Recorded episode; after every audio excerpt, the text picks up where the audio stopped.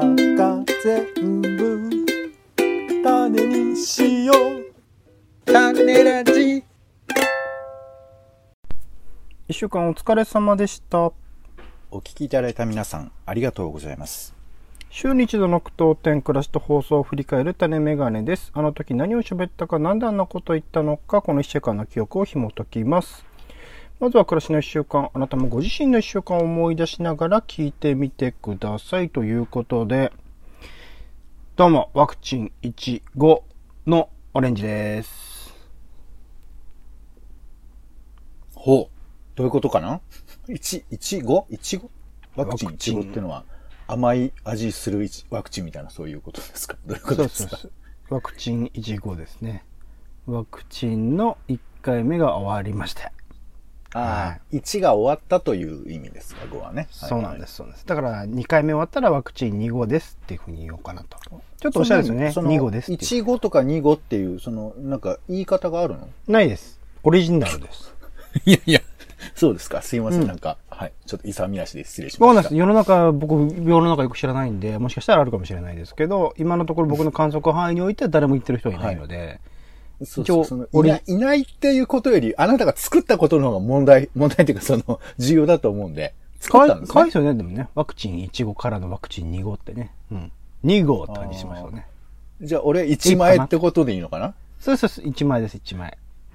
ああ、そうですか。いなるほど。どどうでした？そのワクワクチン打打って。やっぱなんかでも評判通りというか、あのーなんていうんですか、普通のあのファファイザーですか？あの、熱なんですけど、うんえー、その日、まあ、昼ぐらいかな、受けて、で、夜にはちょっとあの、腕のあたりが痛くなり、次の日にはほのかに熱っぽくなり、みたいな。でもそれがもう一日空けると、こう解消されるみたいな感じで、うん。なんか、その、なんていうんですか、こう、フォーマット通りの動きを僕はしましたね。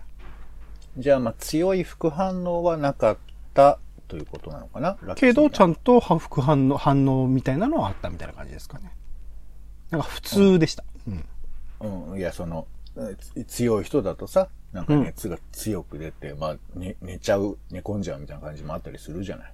まあだから2回目怖いですよね。だそこそこ1回目でこれだけあったってことは、2回目寝込むんかもしれないなと思ってるのやっぱで、ちょっときつかったのかな？多少。困ったな、みたいな。ちょっと気持ち的にはあったのこの、この感じの熱がもっとすげえ来るんだとすると、ちょっと困るなって感じはあるので、1週間ぐらいはね、外出2回目の時は控えるようにしてるんですよね。5日間かな、ぐらいは。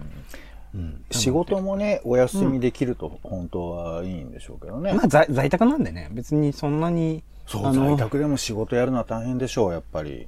そうか、そうか。いや、あんまあ、うんご自身は大丈夫という人もいるかもしれませんけど、ね、休める人は休んだ方がいいかな。僕今の仕事多分休んだことないんですよね、一回も。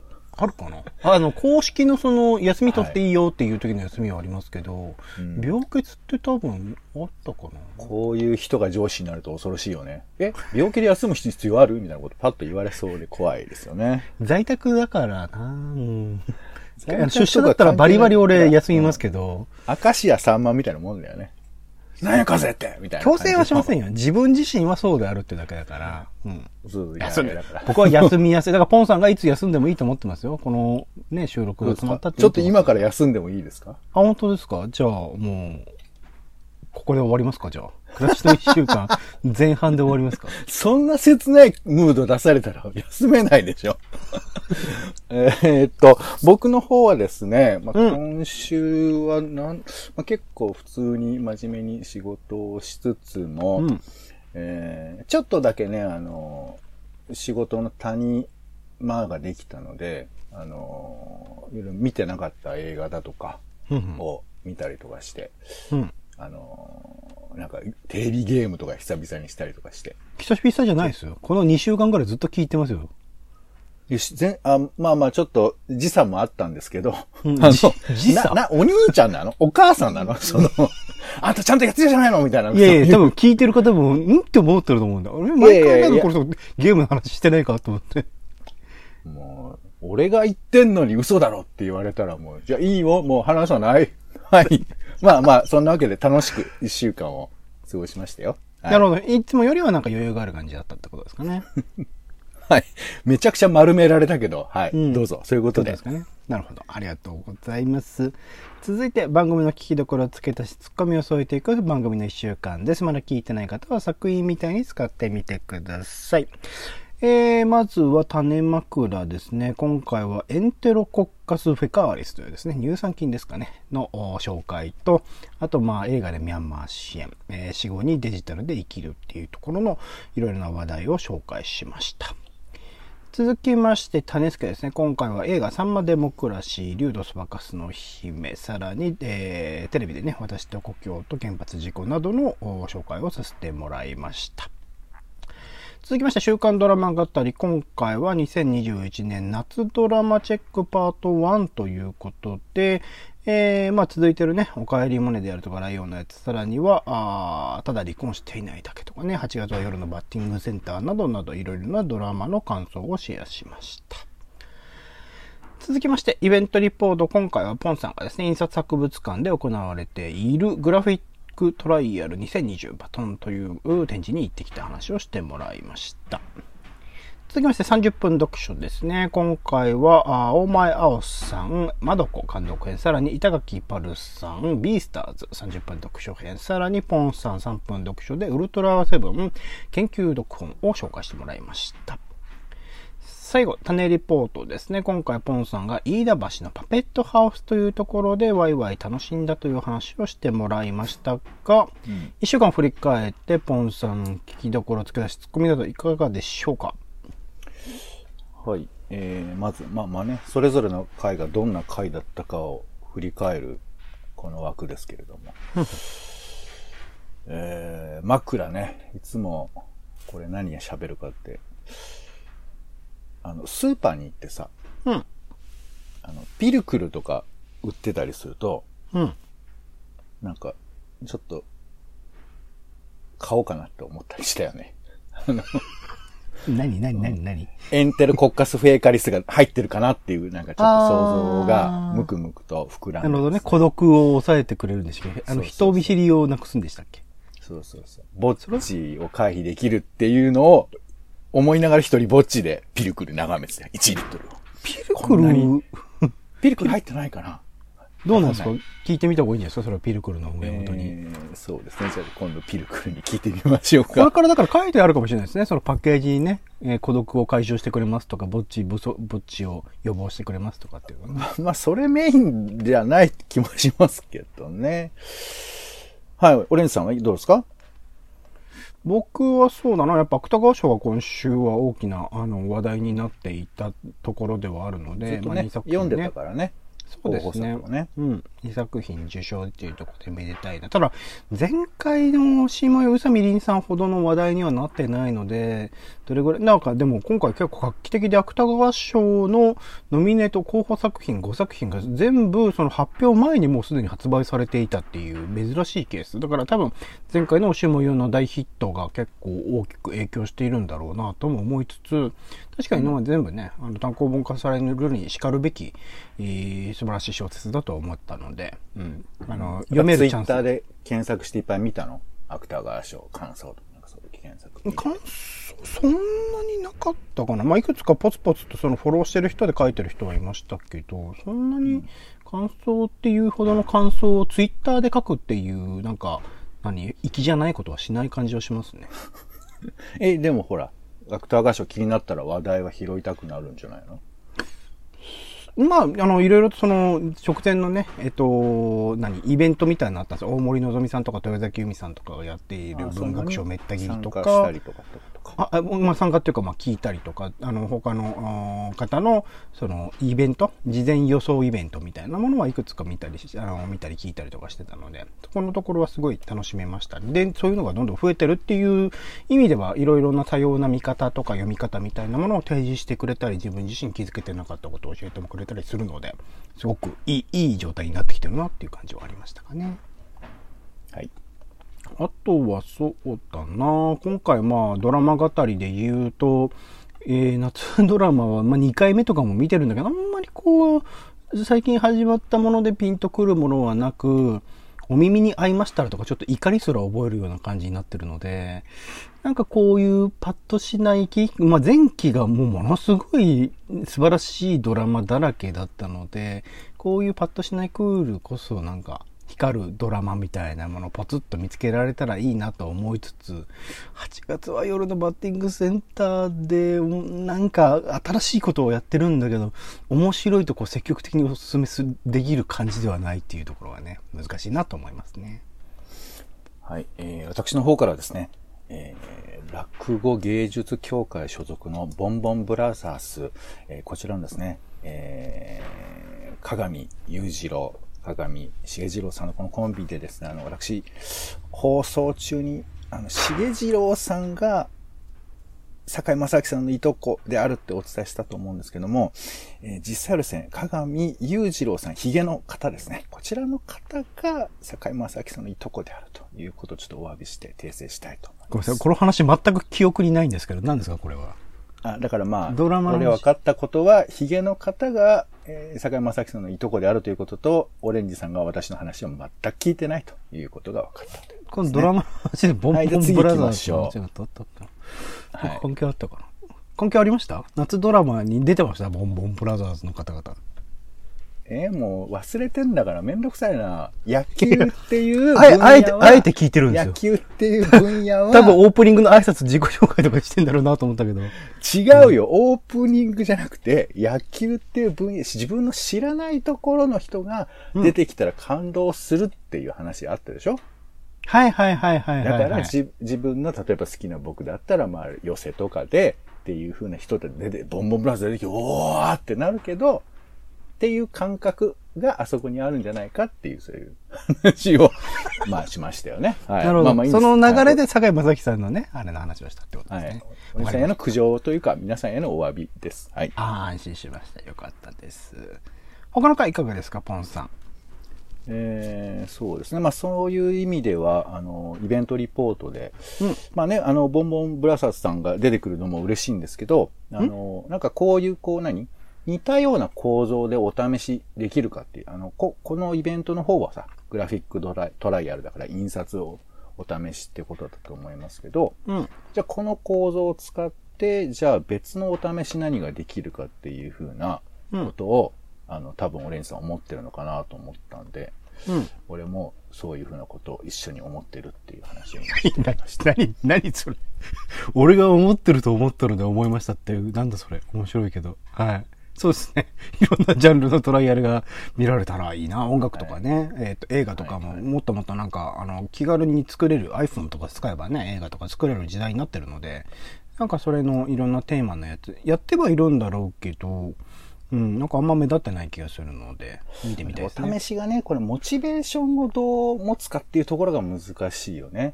試すぐらいだったら本番やれよってなんか怒る人もいるじゃないなんかスポンサーかなんかつけて、その、あの、優勝した人に賞金とかあげればいいんじゃないですか。お金なのかなうん、まあお金も一つ大きいんじゃないですか。制作現場においてっていうと。うん、まあ、そうね。なんだろうね。なんかこう、でもほら、やる気とかってあるじゃない？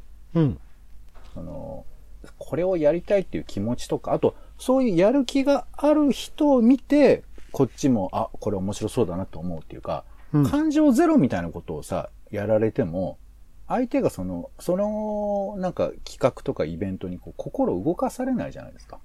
うん、難しいっすね。なんか作り手と、なんかその作り手の思いっていうのと見る側の思いっていうのは絵としてこうずれることっていうのは多々あるので、それが必ずしもそうなるかっていうと難しいところではありますかね。まあ、100%そうとは思わないけど、でも、うんやっぱりこう、乗ってないものを見たときに、うん。え、それやりたくてやってるんですか？みたいなこと聞きたくなる時もあるやん。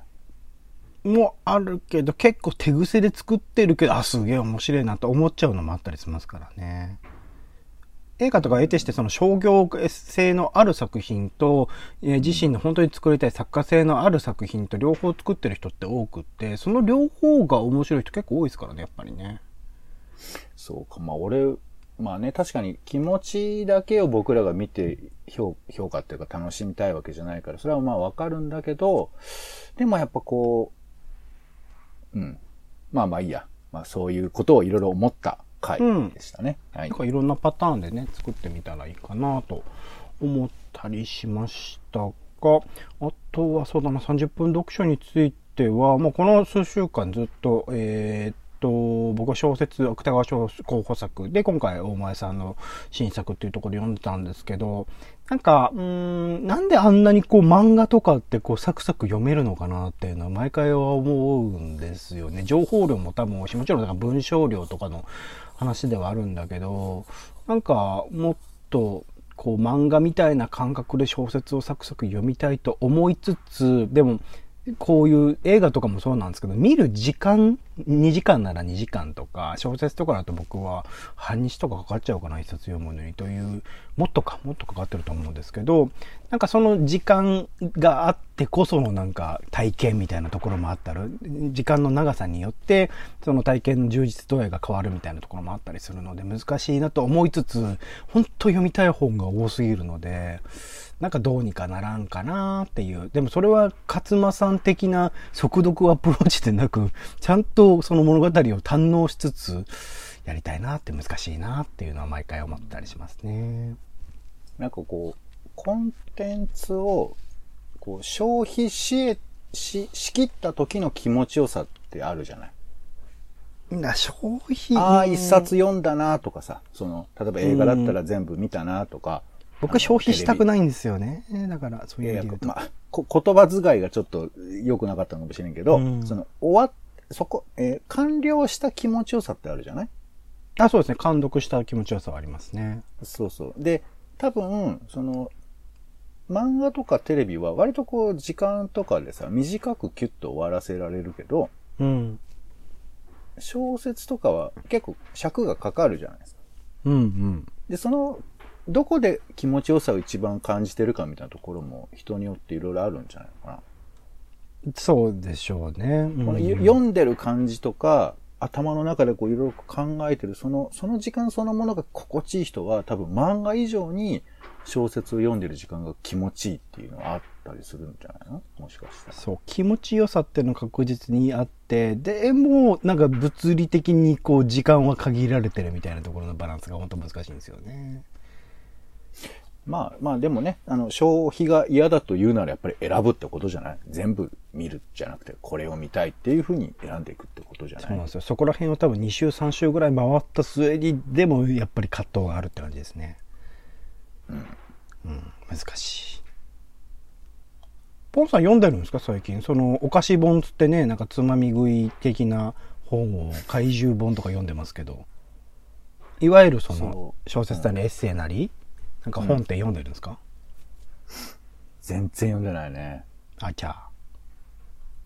そう、だからなんか、単純に、いや、単純で、シンプルに本の魅力に、かあの、なんか、とらまって本を読もうっていう状況になかなかなってなくて、うんうん。映画で見たからあれだなとか、ちょっとなんか記事で見たからこれ読もうかなとか、そういう感じになってるから、うんなんか、ほんとね、あの、純粋読書をしたいっすよ。本当に。うんしたいけど、なかなか。さっき言ってたね、監読する快感みたいなのが味わってないっていうことですよね、そうなるとね。そうなのよ。だからまあ、本当映画見て、ああ、見終わったとか、まあ、この前あの、チェルノブイリっていうミニシリーズのドラマを見、あの、見終わったって感じの。の、あれではないかもしれないですかね。ちょっと、うズーンってくる感じはありますけど。そうそう。まあでも、あのちょっとね、あとりあえず終え、終えられたなっていうのはありましたけど、うんね、小説ね、ちょっとまあずっとブツブツ言ってますけど、まあ直木賞をね、読みたいなと思ってます。うん。あ、アポ、アポカリプスじゃねえや。て、て、そうですね。あの、だったやつ。佐藤さんのやつ。はい。はい。ほい。あと他なんかありますか？触れときたいところ。えー、まあね、あの、種レポートで、えー、操り人形のね、お話をしましたけど、うん。なんか、どう？た、あの、操り人形やりたくなってはいないと思うけど、まあだから、あそこでポンさんが買ってたら、ああ、そうか、買うっていうのはあるかなと思ったけど、買わなかったですもんね。意地悪だな。これね毎回全部俺買ってたら、それはそういう風になりたいですよ、僕も経済的には。なかなかちょっとね、その、何万とかするものをね、毎回毎回毎週毎週買えないもんですから、ちょっとそこはご了承いただきたいんですけど、ダメですかね。だから今度、その、何、街中でね、この種ラジライブとかやるときに、こう、画面からね、ポンさんのこの手のあれが出てきたら、もう、すごいなっていう。まあ、前のあの、あれですよ、カエルでもいいんですよ。指のカエルでもいいんですけど、なんかキャラクターとか出てくるといいかなとかね、思いますけどね。まあ、あの、この放送を聞いた人は、ぜひ、あの、一緒にね、楽しんでいただいて、もしお持ちのね、パペットお持ちの方は、それを操りながら楽しんでいただいてもいいかなと、まあ、思った回ですかね。うん。ありがとうございます。種ラジは、ポッドキャストや Spotify などでほぼ毎日配信しております。音声でこぼれた情報はテキストで補足もしております。気が向いたらお好きなサービスでの登録、フォローをお願いします。また、あなたが気になっている種の話、番組の感想もお待ちしております。公式サイトのお便りフォームからぜひ送ってみてください。お願いします。それでは、種ラジ、今週の一曲、ポンさん、お願いします。はい。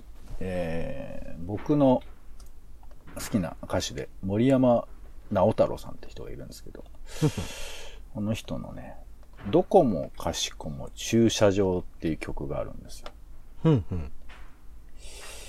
で、これね、基本的には、どこもかしこも駐車場っていうことを言ってるだけの曲なんですけど、うんうん。